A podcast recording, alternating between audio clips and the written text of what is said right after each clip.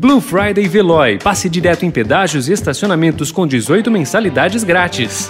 Notícia no seu tempo. Metrópole.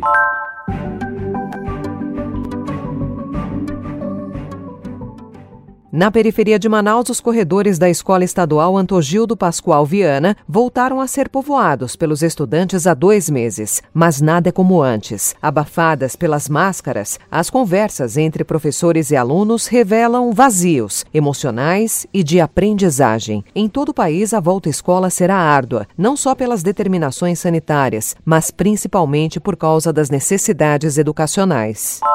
Estratégias de abertura de escolas ao redor do mundo levam em consideração os traumas vividos pelos estudantes durante o período de confinamento por causa da pandemia do coronavírus e a necessidade de reforçar o vínculo com a tecnologia. Também indicam a importância de avaliações diagnósticas para entender o que os alunos aprenderam e planejar a recuperação de aprendizagens.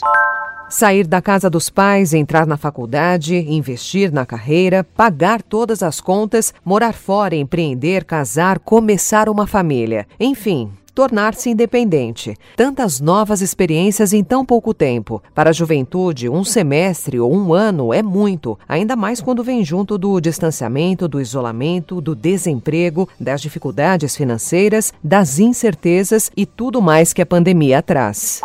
Em um processo contínuo de adultização, os jovens vivem as consequências da pandemia de formas distintas de outras faixas etárias, destaca o antropólogo e pesquisador Michel Alcoforado. Ele destaca o aspecto de os jovens atingirem a independência e autonomia na rua, seja no trabalho, seja na faculdade, seja nas relações.